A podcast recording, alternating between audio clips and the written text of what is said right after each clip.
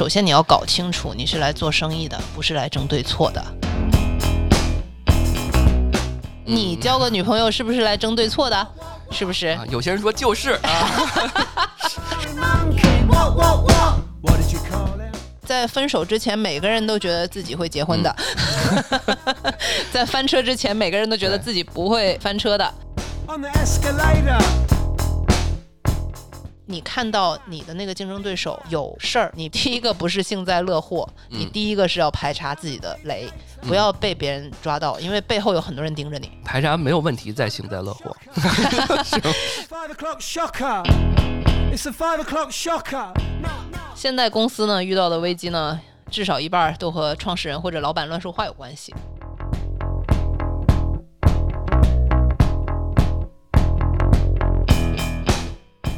Hello，大家好，欢迎大家来到安全出口，这里是三楼的胡聊会议室，我是老段。我是 Lilian，今天我们来双口相声。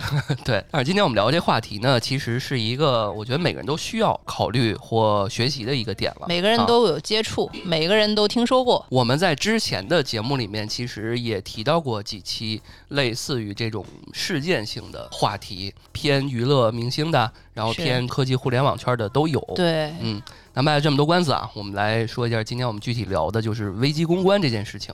对，啊今天聊的比较干货啊，因为其实这个材料我准备了很久，但是我我和老段一直没有静下心来去去录。呃，这个契机令我们俩坐下来好好录这期节目呢，就是因为之前在一个听友群哦、嗯对说到这里 Q 一下我们听友群吧，怎样去加我们听友群？对，大家可以 你非常 我自然是吧？我还说呢，今天是不是静下心来，是我们得到商单，就是静心口服液，感谢金主妈妈。对啊、对，是是这样，开玩笑。这个呃，我们的听友群是大家可以加我们的小编微信“安全出口 FM” 的全拼，“安全出口 FM” 的全拼，可以加我们的听友群。我们现在听友群有四个听友群了啊，嗯，呃，然后非常的活跃，欢迎大家加我们的小编微信。好，然后我们的听友群里面，其中之前有一个听友说，我们之前聊过一期，那一期其实我们也是简单说了说对，对，那一期好像是 Lilian 在，然后嗯老何好像在，对吧？因为你你两位应该都在这方面有一定的经验，是的，所以通过一些经验方向，我觉得那期聊的还不错。然后我们的听友也把这个期节目转给了他的朋友，可能他嗯朋友在经历这方面的一些相关的问题的处理，嗯，对吧？所以然后说有帮助，我们非常开心。对呃，因为也是一个无心插柳，结果也是我们做嗯节目的一个初衷，只要对你有帮助都是好的，所以嗯我们就决定展开来聊一聊，系统的聊一聊危机公关这回事儿。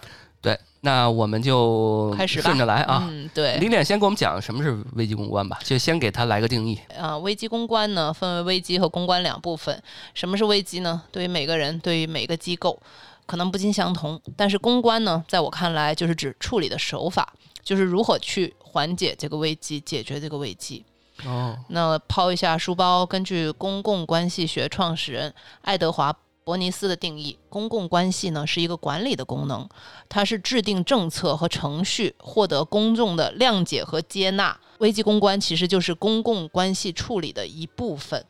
哦，这个其实比较好理解。我这么说的话，大家可能会更容易的帮大家理清这个事儿。嗯，因为呢，很多老板呢会陷入一种迷思，就是和公众去争对错。嗯、讲道理对吧？上来先对，就是嗯觉得我没错呀，为什么嗯你们要怪我呢？嗯，对啊，但是首先你要搞清楚，你是来做生意的，不是来争对错的，这也很好理解，因为它是一个惯性的人本能的一就是个惯性本能。心理机制是吧？嗯就是我这个品牌是我的儿子，然后你居然说我的儿子有嗯错，然后心灵上接受不了。小时候我们接受教育其实也是这样的，就是防御心灵过强啊、跟跟跟谁有什么打个交道，或者是说有个冲冲突，都会有一个人大人站出来，无论是家长还是老师说，你说说谁对谁错啊？啊先先争个对错，然后最后那错的人永远都是一个受打压的人。是，嗯但如果真的到了那个法律层面呢，就是很多的公司啊，它那个危机公关部或者公共关系部跟它的法律部是一个大部门的。所以你你想想，哦就是通常是这两个部门，媒体啊、法律啊一起去处理这个事儿。呃，如果是犯了法呢，那由法务部去帮你处理，法律也会制裁你。嗯但是，所以为什么要有危机公关部呢？它是关系，不是法律问题，也不是对错问题。本身你的做法如果没有错，这事儿没有错，但是引起了公众的反感，影响了你的生意，这算不算危机呢？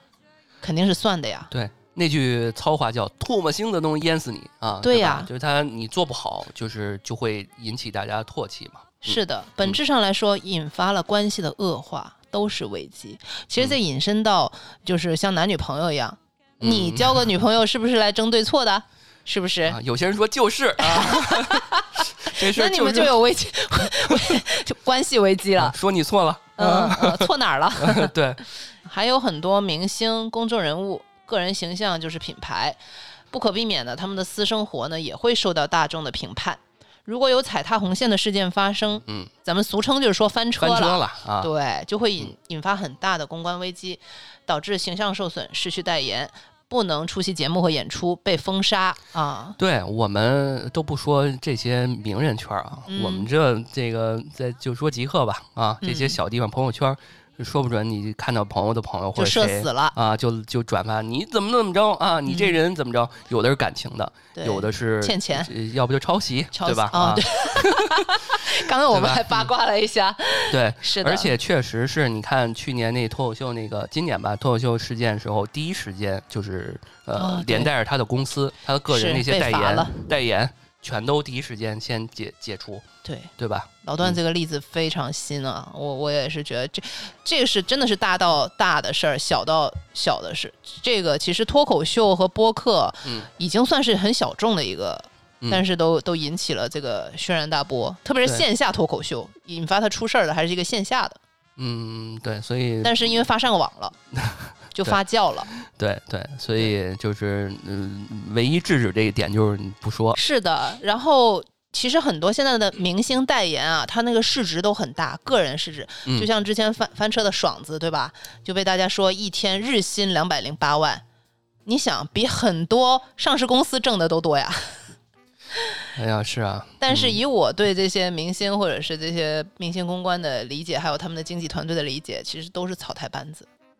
就是、就是这种大明星顶流啊，你很难想象，就像啊吴某凡啊蔡某坤，然后背后的那个团队，最后的那个女王都是他妈，就是很不啊专业的人，你知道吗？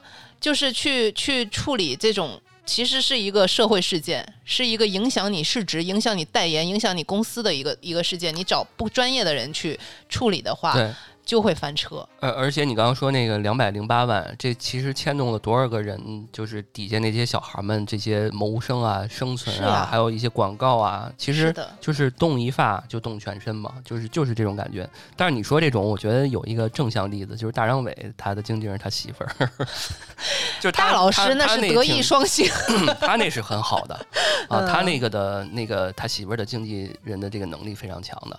对，啊。所以现在大家翻看讨论，之前不是说那个日韩系的他们那个爱豆工厂都是嗯。血汗工厂嘛，就是对那个小爱豆的培养特别严，你不能谈恋爱，不能这个，不能那个的。嗯，那你看看，回头看人家的管理体系是先进的呀，因为你这个 idol，你这个人对他来说就是一个货物，你嗯所有的货物都是经过质检的，那你人人性是更难测的一个东西。你如果一个人的市值是上千万、上亿的话，那你没有人用一个标准的体系、标准的呃一个程序去衡量它的话，你怎样保证它这个市值呢？嗯，就是从挣一千万到负一千万，也只是一个新闻之间的事儿。所以其实表现的还是大家对这个事儿重视不够。嗯所以其实很多人有问过我说，呃，那个有没有专门的那个呃危机公关部门？其实我可以跟你说，负责任的说，大多数是没有的。然后呢，呃，那个电视里演的，其实呃，我那那期节目也说过，这是一个假象，我不知道有没有吐槽过。其实多数的老板呢，他是遇到了事儿之后才会问怎么办，才会现去找。但是你要问他有没有这个意识，说呃我要花一个钱去设立一个这样的部门，他是觉得这件事儿不值的。对啊，我又不会出错儿，对吧对啊，他就有那个领领导的那个光环在里面儿。是说的哎呀，你这你假如说有一个职业经理人或者一个人说，哎，说老板，我觉得你应该设计，你是你是盼着觉得我啊，盼着我会翻车吗？对。盼着我会出事儿吗？啊对对，嗯。在在分手之前，每个人都觉得自己会结婚的，在翻车之前，每个人都觉得自己不会翻车的。对，呃，现在网络发达呢，就是造成舆情比以前的传播速度更快，没错，所以大家说翻车事件频发呀，就是因为那个传播速率太快了。有的老板，所以我就强烈建议老板们不要开这种社交软件，不要开什么微博，不要开极客，因为你说一句话，你那个传播速度，呃，五秒你哪怕都已经被人截图了。哎呀，是，嗯然后，所以危危机公关就慢慢走向目前嘛，很多影视作品啊，什么黄晓明、我看过黄轩演黄轩都演过，啊对，呃那个稍微有点浮夸，佟丽娅对 对，佟丽娅，对对对对对啊，对，有兴趣的可以搜一下看啊，但我觉得挺真实的，挺真实吗？呃，就我觉得我能听看懂。啊，啊，就是他那个生活案例可能偏向于呃生活中的一些东西，只嗯不过真实的生活中比这个残酷多了。对对，嗯真实的没有他们处理起来那么那么拉风哈、对毕开着个跑跑车就把事儿给办了，然后所有人都听他。其实现实是所有人都不听我的。对，毕竟是一个影视题材的东西嘛。嗯、对对，那所以哎，我们继续聊点干货吧。前面铺垫了这么多呢，其实就是说这个重视度要提上去。你嗯首先，你作为一个呃企业的管理人或者是个人的经营人，你你自己要有一个足够重视这个东西嗯，防防患于未然。嗯，思维境界要提升上去。嗯对对，我们说很多事情呢，到了危机的那一步呢，就证明已经是癌症末期了，回天乏力。所以呢，防范尤为重要。那么第一步应该怎么干呢？老段说说你的想法。第一步，你说你有病吧？你觉得自己不舒服，首先是怎么样呢？我得先查，对吧？我得先做一全身检查，先排除一下自己是不是嗯有一些哪儿是有毛病的，有隐患的，哪儿是没有问题的。对对自己去看一看有没有什么问题。我得扫描监控一下我的身体，对吧？嗯，对的，对的。自己公司呢，如果是有公关或者媒体团队呢，需要嗯有人去负责监控这个舆情，包括行业内的舆情、竞争对手的舆情、本公司的舆情。因为其实很多事情我们不能说是，如果是同行业竞争对手遇嗯到了一些危机，不应该是看抱着这种看热闹的态度。我觉得这个格局是不够的。嗯就是比如说你金融行业，你那个你是咖啡行业，你一个人产生了一些东西，不代表你自己就是干净的。我觉得，如果是竞争对手发生了危机，你你作为没事儿的那个，你首先要自查一下，我有没有犯相相同的错。就比如说原料啊什么的被人爆出来，那个今天我还看呢，就那火锅店啊、被罚了，嗯那个某奴啊啊就是不是海底捞的竞争对手嘛，嗯嗯说他挂羊肉挂羊头卖狗肉，其实是鸭肉，他那羊肉卷说是鸭肉，然后就被罚了。啊，这么低级的，对是那个特别有名儿的那个火锅店吧？吃吃吃肚的那个，对对对对对，啊。啊某奴嘛，啊啊啊，嗯。是的，是的。如果没有这种内设团队呢，其实现在很多外包公司都会帮你做排查。其实其实很低端啊，我说的高高端排查，其实你知道这就怎么干吗？就天天搜自己的新闻，哦，很快这个工作会被 AI 取代，嗯，就是爬虫嘛。对，这种工作应该是被 AI 去控制才对。对，嗯就是看看每天搜一下自己公司的新闻，看看有没有骂自己啊。包括现在很多呃明星的团队也在做这个啊，就是嗯控制舆论嘛，就是说粉丝控评，如果找到了那个骂点，那么你可以针对这个人家骂你的地方拟定一下回复，准备一下行动预案。同时呢，你要研究一下为什么会被被被骂，这个症结究竟是在哪里？是刚好遇到了行业危机呢，顺带手被骂了呢，还是你公司真的很有问题？就像我刚才举那个例子，就很容易说出去。就是比如说你是火锅行业的，你这个某奴这么大的事儿出来之后，我跟你说，其实很多自媒体、很多那个媒体都会跟进，因为嗯其实说的不好听，它就像苍蝇看到了什么一样，他就会一呼而上，他会觉得，哎，那你这个竞争对手会不会也有同样的问题？我又可以搞一个大新闻。所以哦你你看到你的那个竞争对手有事儿，你第一个不是幸灾乐祸，你嗯第一个是要排查自己的雷，不嗯要被别人抓到，因为背后有很多人盯着你。然后排查没有问题再幸灾乐祸。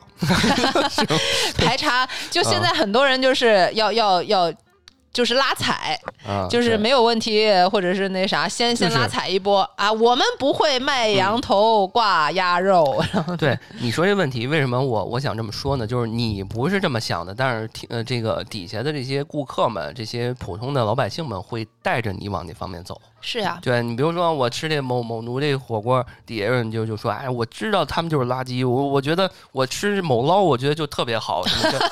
也会被怀疑是不是水军呢？对，然然后你就无意的中枪也有可能，对，对吧？是的，是的，对吧？所以这东西，如果他要真想再搞你的话，这个第一时间你也确实得想想看有没有能把这个行业一块儿往前走一步的。对。嗯，所以呢，一个机构如果遇到了重大的危情舆情危机，连带其他公司也会遭受质疑，嗯，对吧？对，所以尽早掌握风向呢，做好准备是很必要的。如果是龙头的企业遭受这种危机呢，一些追求流量和热度的媒体，就像鲨鱼嗅到血液的味道啊，我们刚才说会把矛头指向第二位、第三位，密集找黑点，嗯，然后互相散发黑料啊。刚才就是你说的那种，所以呢，要掌握同行的行为和方向也是很重要的，做到知己知彼。一般呢，这种比较严谨或者比较大的这些公司呢，合规和法律呢是要定期去排查这种风险的，呃，这样也方便呢发现这个隐患，并且干预。有一些公司呢有很完善的这个规章制度，就是呢员工代表公司对外的发言和材料都要媒体或者法律部先审查过。哦，对的，这个也其实挺好的。就是的，从某种意义上来讲，呃，通过这些媒体部门先先过一遍，是这样能把这个风险降到最低嘛？因为如果是公司大的话，其实大小公司都应该注意这个问题。你要跟你的员工说，呃，因为出了事儿之后呢，就是像我说的，这些媒体都会一一拥而上，就会想办法去找你这些员工，去挖一些料。嗯你必须要提前跟他们说好，所有的媒体找你，不管不管是自媒体播客也好，还是还是别的也好，你都要先跟公司说报备，嗯，你不要自己去接受采访，因为这个真的是祸从口出。嗯、这个东西也是保护，就是不要说这个，之前不是有那个啊，金融公司那个家属晒那个工资条，然后也也弄得很大嘛，其实都是违规的。对。嗯我们老公最近很辛苦，虽然但是看看这工资条也算值了。你这还是比较隐晦的，好像原来原话是什么？大家帮我帮我看一看，这个月薪八万算不算什么？就就这种就是挺愚蠢的啊！所以连带就是那那个公司的人也也受，就后来就一波减薪嘛，哎，就 这个影响是挺大的。然后最近呢，明星那个团队直播团队啊，因为税务的问题啊，这个税的一个问题也在娱乐圈这个是层出不穷的。嗯一抓一个准啊！最近那个谁不是你知道吗对对，这是底线，这个绝对不能碰的。嗯对，，这就是刚才我说的作坊式经营嗯啊，团队人员流动率高，认知水平、法律常识跟不上去，没有系统的整规，更不用说规避风险了。这个世界发展的非常快啊，人们接受信息的速度更快。公司的制度呢，如果跟不上大众眼界的拓宽呢，就就会翻车。比如说现在处处提倡这个平权，妇女的权益受保护，如果机构没有相应的制度跟上呢，然后就会没有做好预案。就比如说 Me Too 吧，这个运动现在大家都说平权，都说反骚扰。如果那个公司没有一个完备的这个举报机制啊，防范潜在可能的性骚扰呢，这些也会发生潜在的这个舆论危机。对性骚扰这个话题，其实我们在呃对我们聊过也大概聊过。对某理的嗯这个，对吧？对我们可能无论是社会上，还有各个机构嗯新闻怎么教育也好，那些呃多少可能我觉得给一些有这些不良的想法的人一些警钟。但是呢，这只是一方面，另外一方面，我觉得公司在这方面还是呃出现问题，性办公室性骚扰什么的，可能在公司这方面也得自查一下，看看规章制度有没有不太完善的地方。对这，其实挺重要的。嗯是的，是的。所谓这个宜疏不宜堵。对于这种预案呢，我们就建议呢，你是要首先建建立好一个向上报的一个渠道。嗯就是你你遇到了这种事情，有没有一个机密的呃一个上报的渠道？HR 你要有一个完善的这个规章制度去防范这种事情。去嗯处去有一个团队，有一个委员会专门去处理这种事情。这起码你是遇到事情有这个机制在的，你不能抓瞎，不能真的是一个草台班子。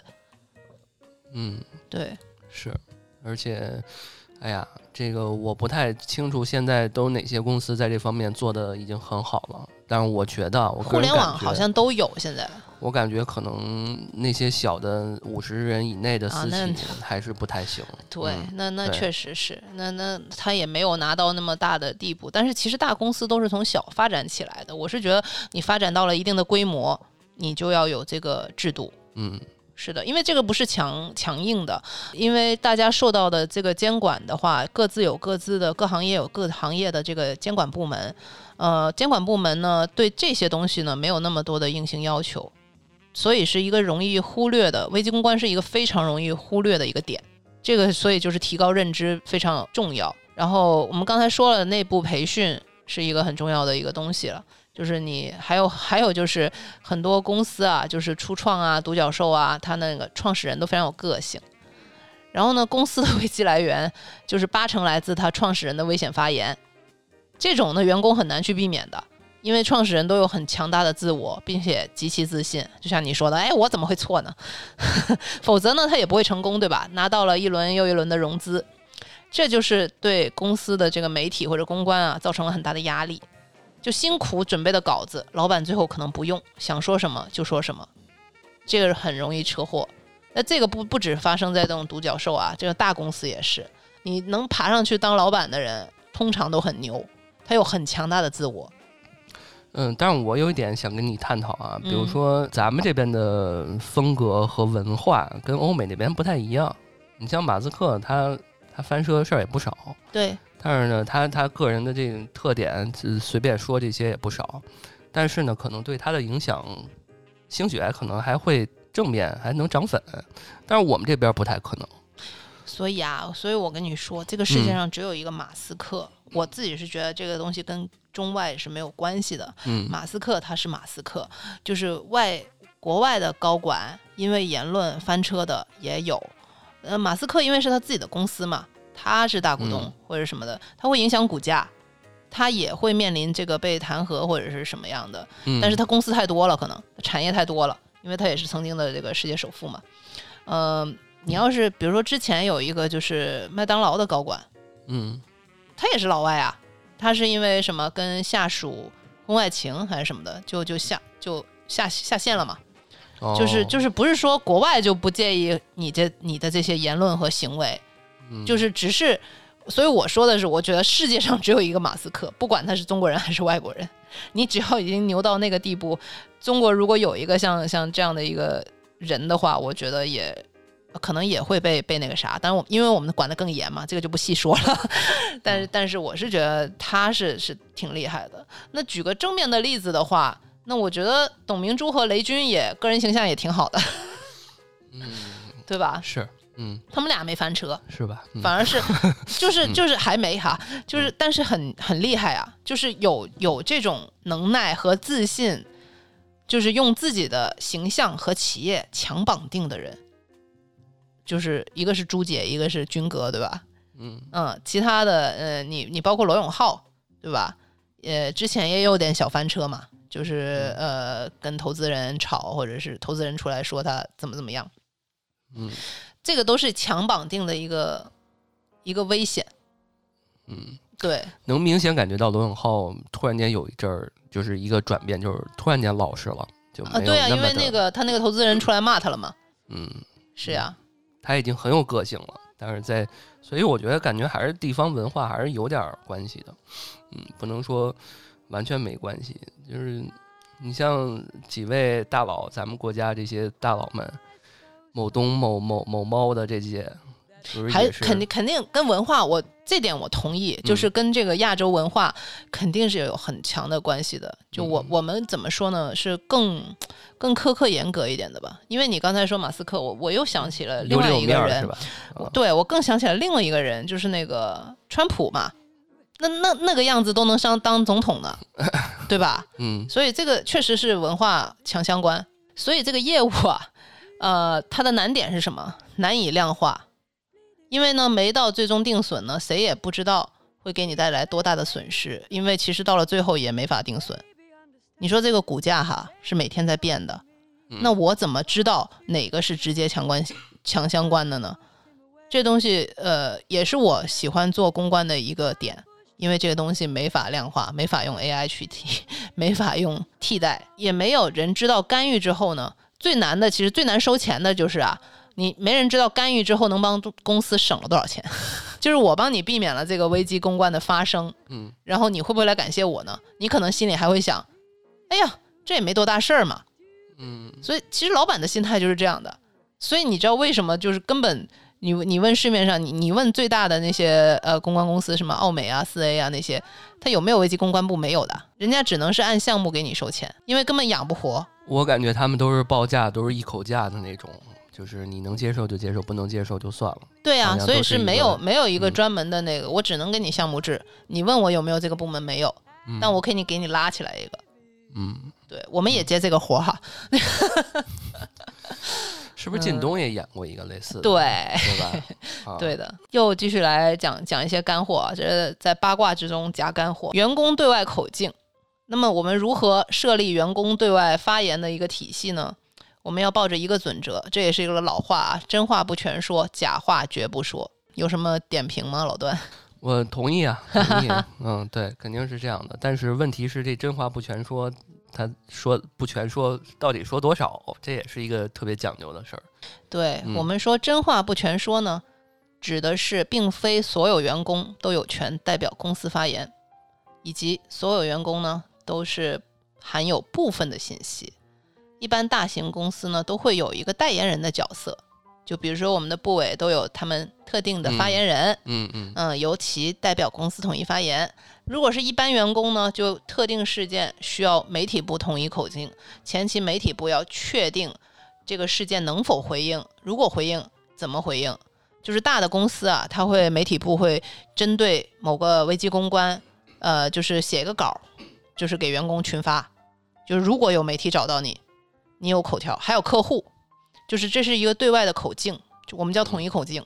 嗯就是呃，问你这个事儿，你应该怎么说？就比如说那个某奴火锅，嗯客户问你，你不能不回答呀，你嗯你就按一二三四，啊，比如说那个每天的这餐厅还在开，各在各地的，然后遇到这个问题，比如有当地客顾客来了，说，哎，你们最近出现这事儿你这个羊肉是不是也有鸭肉呀？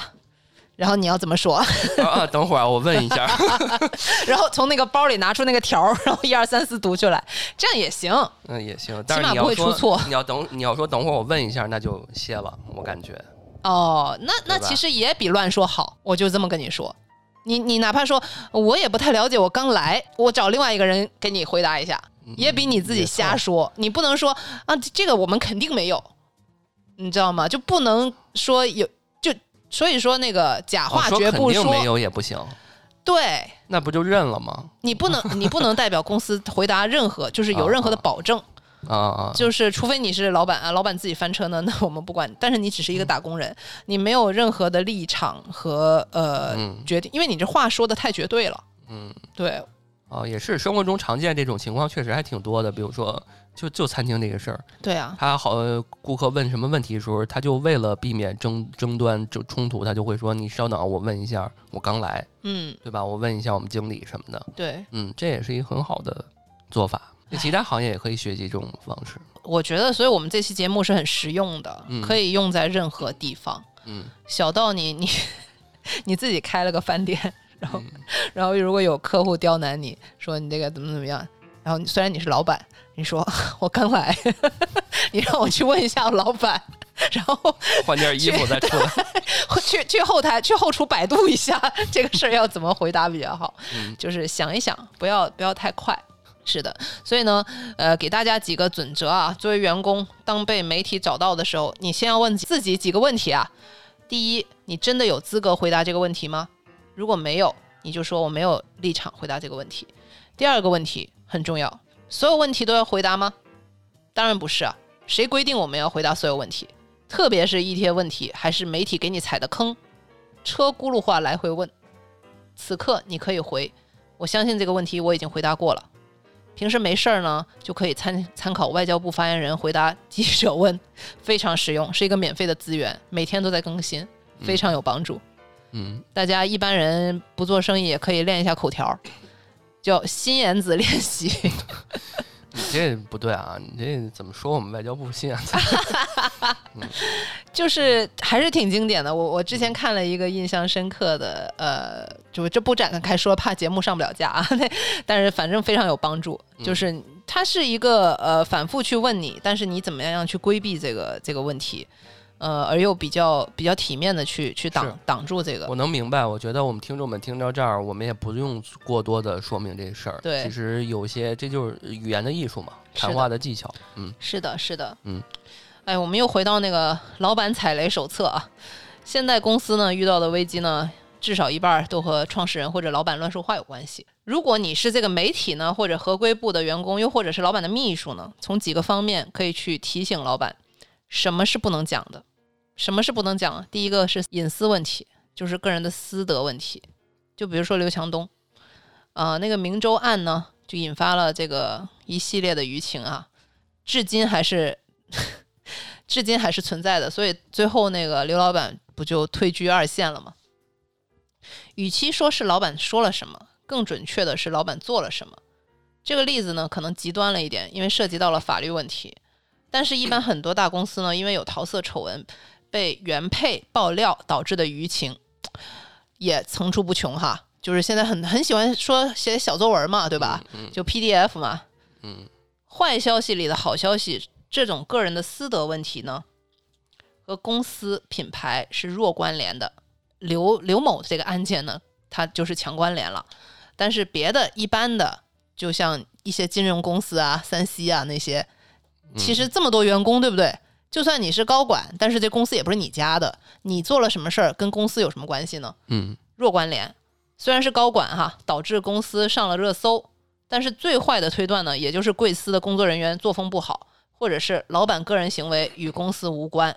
嗯，这个就比如说你是一个新进的酸奶店或者新进的一咖啡品牌，你说你出轨了，好嗯像对这品牌确实不是特别的影响。对啊，大家都觉得啊，原来这人是老板。啊，可能就是一个化佐料啊，就是大家可能还是去你那店里面吃这个酸奶，喝这个咖啡，然后人家就会说，哎，你知道吗？这老板什么？但是你还是会购买呀，因为、因为大家喝的是这东西啊。对，但是刘强东这确实不太一样。这强关联，强关联。嗯呃，就比如说那个吧，就是现在都说金融男渣啊，金融男乱啊，就很多小作文出来嘛。但是这个就是对行业的名声不好吧？你就是说是金融男，人家就会哎怎么怎么样，但是对公司对某个公司反而是好事儿，你就可以说哎做金融的都这样，不特指某个公司吧，嗯嗯，对吧？对对对对，所以，所以这个也是真的是坏消息里的好消息。嗯这个刘强东的事件呢，呃，逼调哈，不不知道能不能说说整个名儿，因为事件之前那个凹人设太厉害了，嗯，就是一个穷出身，为老家扶贫，称呼员工兄弟，娶了网红，受关注的要素太多了。所以呢，这件事儿的启发就是，创始人呢或者公司主理人形象上最好还是和公司弱绑定，尽量低调，最好没人知道这公司是你的，因为你这个公司大了之后，就是有股价，你要对股民负责，对这个公司的形象负责。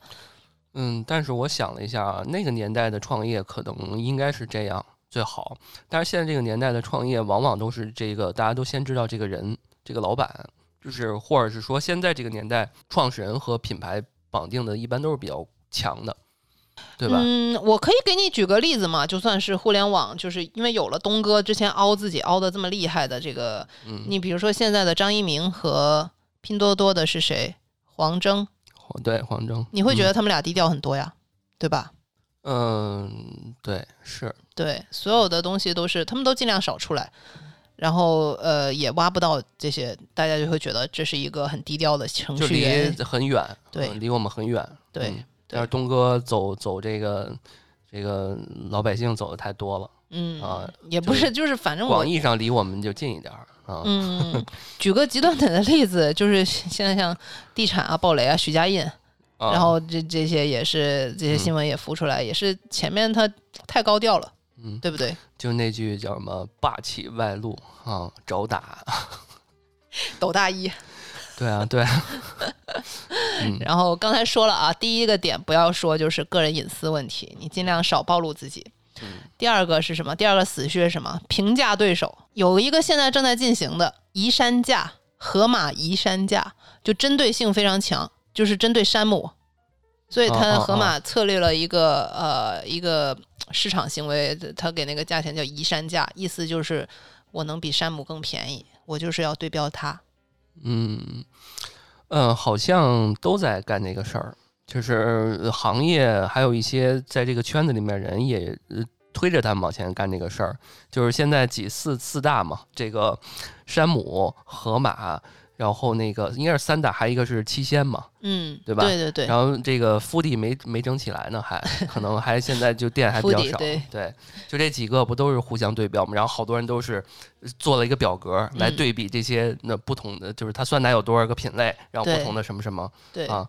就是你你就是行业的舆论，就是这些这行业圈里的人，舆论上就让你去对比，是。对吧？但是他自己跳出来，我觉得就特别这艺高人胆大哈，但是别，但是你自己，你这些老板你不能对比，啊对吧？别人可以对比，对你不能比，你说的对，对吧？我们就要一向强调就是这个，是吧？是引出了一个案例啊，嗯虽然这个这个也不知道能不能，就是某雪糕啊，这已经是去年去年的案例了，就是烧不化那个，啊啊，嗯、就去年的这个七月五号，一个网友用打火机点燃这个某品牌疑似烧不化的视频，就引发了关注。针对这个烧不化的话题呢，他那个高管呢就发文称，所有的产品按照国家标准，呃，冷冻饮品雪糕合法合规生产，并且呢是检测合格之后才出来的，平均呢每支七十八克，含卡拉胶的成分为零点零三二克，符合国家标准。卡拉胶在冷冻饮品中按生产需要适量添加规定，认为用烤雪糕、晒雪糕或者加热雪糕的方法来评价雪糕的品质并不科学。创始人呢在个人的社交号发文称。七月前三天，怒提两个榜一热搜，水军痕迹极其明显。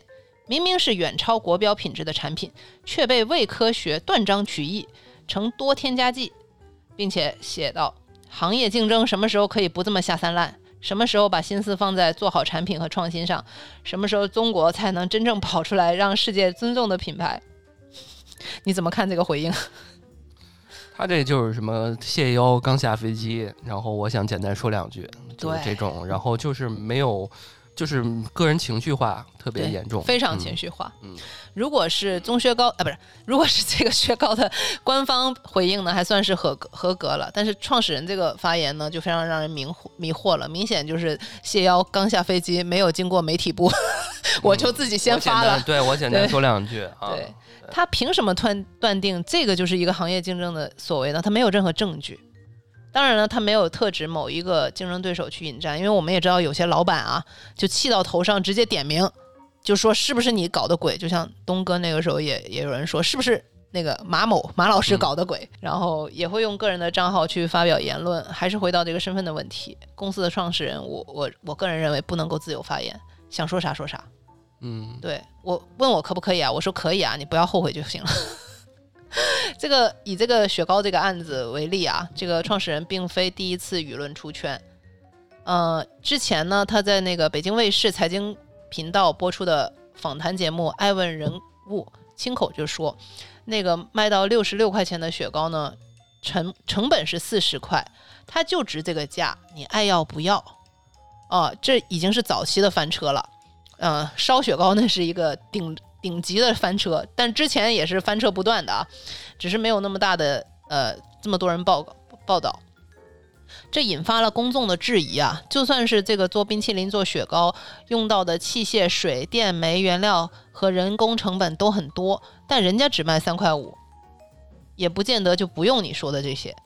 再加上二零一九年这个品牌呢，大肆宣扬自己的雪糕是不加一滴水的纯牛奶乳香，反手呢就被监管部门打脸，查明含有饮用水成分，以虚假广告罪名处于行政处罚。这个东西就很打脸，你知道吗？而且现在这个这个就是已经不是舆论的成分，这个是已经板上钉钉，你被处罚过，你有这个例子，就证明你是虚假宣传。然后这些积累过之后，你还敢这么高调，我只能说非常厉害。因为在现在经济下行，每个消费者的钱都不是大风刮来的。作为普通的消费品，这个公关操作呢是失去人心的。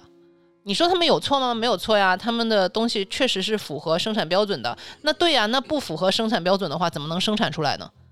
就如果有错的部分，行政处罚已经做过了，食品安全也没有问题。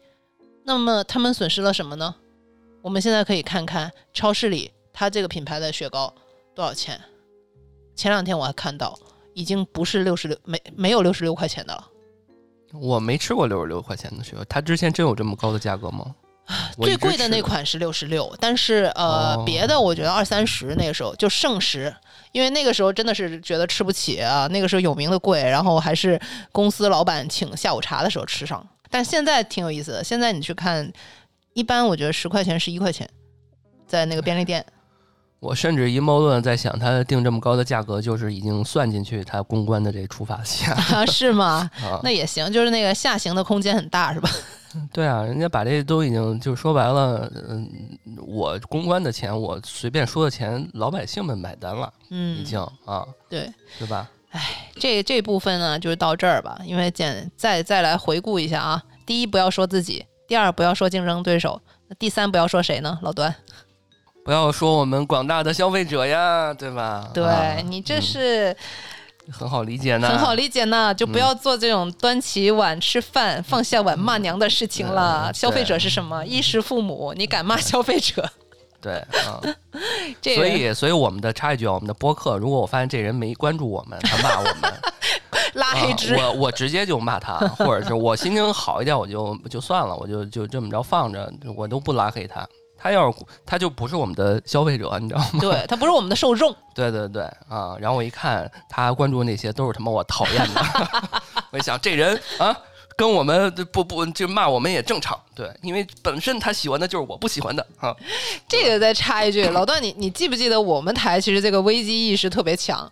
就啊最最开始我们建这个台的时候，你不是还在某平台啊说攻击另一平台的那个听众怎么怎么样，啊啊啊然后被被我们群起而攻之，然后老段还觉得特委屈啊，我就用我自己的号说话，怎么就不行了？然后被我们其他人轮番教育，你这是代表了我们台，然后那个我们的公关意识非常强。我我这是有这个。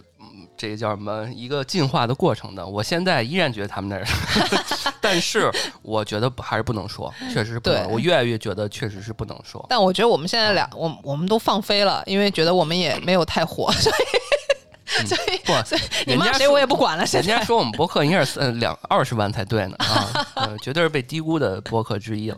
嗯，对，谢谢这位听众。嗯哎呀，所以这个例子呢，就有那个某米的呃屌丝事件啊，这个事儿当时闹得还挺大的，导致直接导致这个高管失业了啊。嗯呃，这个就是在中国领先企业人才发展论坛上面，小米集团清河大学，这是什么呢？这是小米的内部的一个学校，呃，培训学校。他那个副校长啊，王梅当时一番发言呢，让小米陷入了一次非常严重的危机公关啊。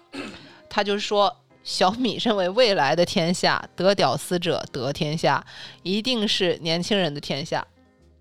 然后他又意识到可能这句话有点问题，又补了一句：“当然，以后的年轻人不屌丝了，所以我们要做高端机了。”但是这句话就被摘出来，大做文章。我觉得你肯定有印象这件事儿，是不是？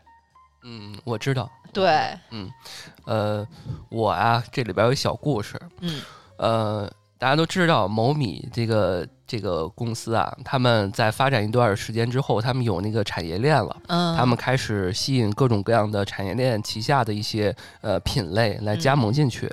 之前呢，有一位创业者做遥控赛车的啊啊，听起来比较高端吧？啊，也是有智慧、有抱负的年轻人。嗯他向我咨询过设计嗯相关的东西，然后他就给我讲了一些小八卦啊，呃，类似于就是说呢，他把自己的这个遥控赛车给那个。大脑袋大大领导嗯看了一下，嗯，大领导说说你这不行，你这一是太贵，二是你根本就不懂屌丝。你知道屌丝喜欢什么吗？就 就是这种，嗯他就嗯就这一句啊，你嗯根本不懂屌丝，嗯，所以就是说你这个东西现在做的。嗯，有点超前了啊！哦你得改一个屌丝款啊！朋友一下就一下迷惑了，你这是夸我呢，还是 对啊，我你你想，你把一个年轻有抱负的人做一个很好的东西，你让他改成稍微低端一点的东西，嗯你你往高了改其实很难，但是你往低了改一样很难，就是就是你得放下那个内心的架子，这事儿挺难的。对吧？对这个我不保真啊，这个我嗯我们再强调一下，刚刚我们说这些也是我们这对吧？这个我我尤其是我说这啊，这个 小小花边儿啊，对，不要当真啊。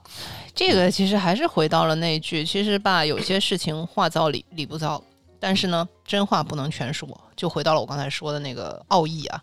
你你这东西，你你要你要怎样去艺术的艺术的去表达出来？你这不是屌丝，你你一说屌丝的话，大家都记住了。所以呢，在这样的会议上说出这么轻浮的话，代表的是小米看待客户的态度。澎湃新闻、央视网多家大 V 转发之后，这个事儿越闹越越大。就是眼看着没有办法收场，当时呢，小米就紧急发道歉，就是米粉用户是小米最珍视的朋友，小米继续加强内部管理，坚决维护呃客户的利益和公司的品牌。发言人呃在那个就说这个话的人在个人声明中表示，相关言论啊、是错误表达，不代表公司的观点和立场。最后深感歉意，主动辞职。呃，经过对这个事情的调查呢，也批准了辞职。呃，更直接这个影响呢是它的股价，它那个当天呢就是收跌百分之三点六五，大概可能是因为这句话蒸发了二百四十亿的市值。为什么说大概可能呢？就是这东西没法量化，太可怕了，对吧？嗯，这件事情呢，震惊的发现，一个可以轻松蒸蒸发二百四十亿的跨国公司呢，没有内部审稿机制。屌丝这个词怎样出现在这个公开谈话的演讲稿里，还是他的即兴发挥？你为什么要允许这样的即兴发挥呢？发言人究竟知不知道自己在说什么，会带来什么样的后果？至少呢，他没有经过这个媒体培训，这就是很多出海互联网大厂的危机公关现状：缺乏培训、缺乏机制、缺乏认知，随便乱讲，开除了事。这是我对他们的总结。这是一个算是就这人必须得辞职了，无论你开了也好，怎么着也好，这是一个对外无奈的态度。纵观他有各种各样神通和能力，也没办法，是的，你必须得开除了。嗯祸从口出。这个互联网出海呢，是一个很多互联网大厂都在做的一件事情。之前还有一件事情，就是一个文化冲突的事情，是啊，某节跳动，他一个在英国的一个高管嘛，呃，就是跟英国公司的人说产假是不必要的，他也辞职了。就是你你这个互联网九九六在国内你你是可以肆无忌惮，但是你跑到人家一个资本主义高福利国家，嗯，跟本地员工说这东西不存在，那你想想那个后果和人家当时的那个，你你这个装是装出去了哈，嗯你觉得你是这个啊，突然身家多少的互联网大厂那个高管，呃，跑到人家那个地方。嗯、作威作福，你你觉得那啥，最后也是辞职，内部调查开除。嗯，当然，我觉得我我突然想到那个刚刚提到某东，我想那个特别有意思，当然跟这个评论消费者没关系。就说那个一个餐桌上一女的说说我还怀着孩子还要工作什么那个、那个视频，对吧？那个那说白了，我刚当时看那个东哥都已经都脸都绿了，都快都不行了啊！是，你这这这公司就这样，还还能让一个这样的人去大着肚子什么的这种，哎，不是那个解读，别人的解读不是不是这样的。当然，东哥的反应是很很很有意思的，就是我我在他回答的挺挺，他回答的很好，啊但是有人分析，就是嗯你你你想，首先为什么那个女高管要在这种场合上提这个？你有想过背后的原因吗？作为他直接报告的下属，他不能在任何私人，就是他们俩对谈或者是一个没有人拍，哦，没有这么多人前后文，我就看到那个掐了那么一段。我们就是看的掐那那段啊，嗯就证明什么呀？证明这这人根本不敢，他就是东哥不高兴的是，他把他架在上面了。那这么多人看着，他能不批他产假吗？所以背后的背后的故事是什么呀？背后的故事就是那女的可能知道，如果是私底下跟他谈的话，他就不会同意。哦，这个视角有意思。我我听的分析是另外一个版本。那不是，那那那个，我我是我自己的视角是这样的，就把他架在那里，所以他不能表现什么。他当然他表现的，但是那话话里有话，就是说，那你好好休息，给兄弟们一些机会。当你的老板跟你说你给兄弟们一些机会的时候，你你是怎么想的？完蛋了，就是要么就接受认了，要不就你就拜拜，就是这、嗯这态度嘛。对呀、啊，真他妈狠！我今天颠覆了老段啊。嗯，哎呀，然后刚才说了，不说自己，不说竞争者，不说消费者，还有不说什么？不说你所在的这个地方的机制和体制，还有所谓的部门监管部门吧。嗯，对，这个是一般的老板都不会犯这么低级的错误，因为我们经常说监管爸爸，嗯，这个就是常在我们公关人嘴上的，对吧？因为谁管你，你敢去说，对吧？特好理解嘛。我们那时候刚刚刚刚提到做刚做播客，我们也不能说平台，对吧？艺高人啊胆大，对我也是真的疯了。嗯嗯所以在二零二零年的这个外滩峰会啊，啊，马云也是让人见证了历史。他发表了非常大胆的发言，台下的听众都是中国金融界的元老级人物，还有现任的金融监管的代表。马云当时说了什么？中国金融没有系统性风险，因为没有系统。跟那个大众汽车那，呃我们不需要担心冷冻的问题，因为我们没有冷冻器。差不多，就是你等于是把台下这些元老都否了，你把现在的那个呃嗯都都否了，有点飘了，感觉。非常飘。嗯，这段话的专业性、事实性呢，我就暂时不说了。网上有很多评论啊，现在大家有兴趣可以去找。这这里呢，就是举个例子，任何人当着制定规则的人去给规则的评价，希望推翻规则，成功的概率是多少呢？我觉得马老师这个稿啊，就是他自己写的，因为没有人敢写这样的稿。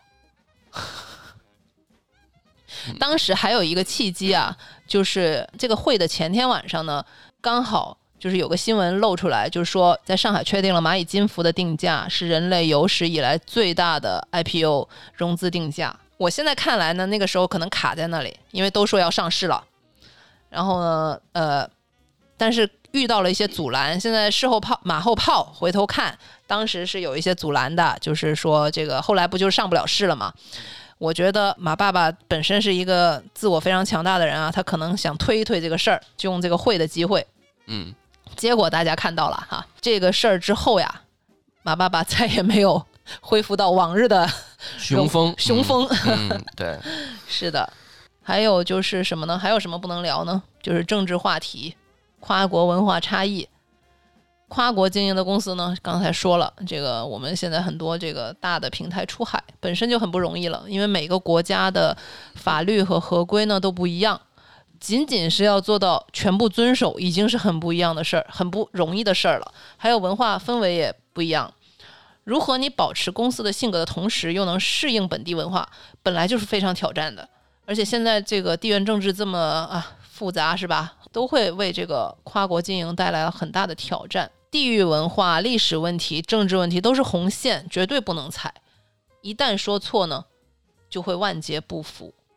然后有一个有一个视频呢，挺有意思的，就是你刚才说的马斯克，他很牛了吧？天天在那个推特上口无遮拦的。但是有一次啊，他在那个新车发布会上被问如何看待中美关系，哦，他真的是说话都磕巴了，憋了二十秒。他最后回答的是希望是平等而互相尊重的关系。他的公关团队 应该松了一口气。这我记得应该是呃大概一年前吧，那个时候中美关系也是一个非常刚好赶上他那个新特斯拉那个新车发布会，然后就被记者问了一个这么的问题，大家可以去搜那个。他不能说我不不回答吗？嗯，他不能说我不回答吗？呃，他都没反应过来，我是觉得看他那个状态，真的是第一次看到这个，嗯他都会都会有这种很很害怕的这个样子。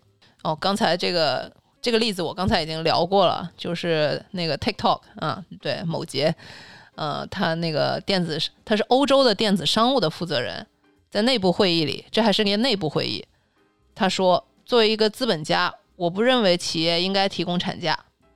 然后这个就是翻车了，因为英国呢是有很明确的三十周带薪产假的政策的，所以呢，我是觉得说现在跨境电商出海，不能只是肉身出海，货物出海，精神也要出海，适应当地的文化要求。所以当地的高管往往都是当地的一个人，特特别了解当地文化，他才能嗯、呃维护好当地的这些团队的一些正常的运转。其实当时的新闻已经是 TikTok 的英国分公司流动率非常大，因为他们可能在英国也很卷，但是嗯本地人受不了这种卷。